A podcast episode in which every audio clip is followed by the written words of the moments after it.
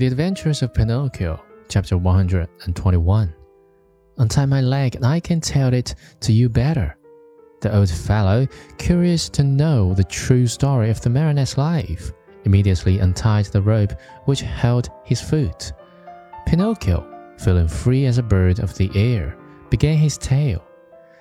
Know then that once upon a time I was a wooden marionette, just as I am today. One day I was about to become a boy, a real boy, but on account of my laziness and my hatred of books, and and because I listened to bad companions, I ran away from home. One beautiful morning, I awoke to find myself changed into a donkey.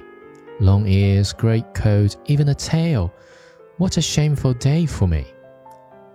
I hope you will never experience one like it, dear master. I was taken to the fair and sold to a circus owner who tried to make me dance and jump through the rings. One night during a performance, I had a bad fall and became lame.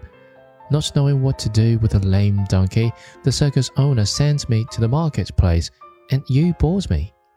Indeed, I did, and I paid four cents for you. Now, who will return my money to me? But why did you buy me? You bought me to do me harm, to kill me, to make a drumhead out of me. Indeed, I did.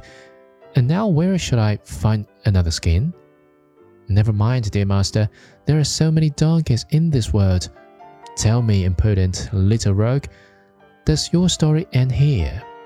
One more word, answered the marionette, and I am through.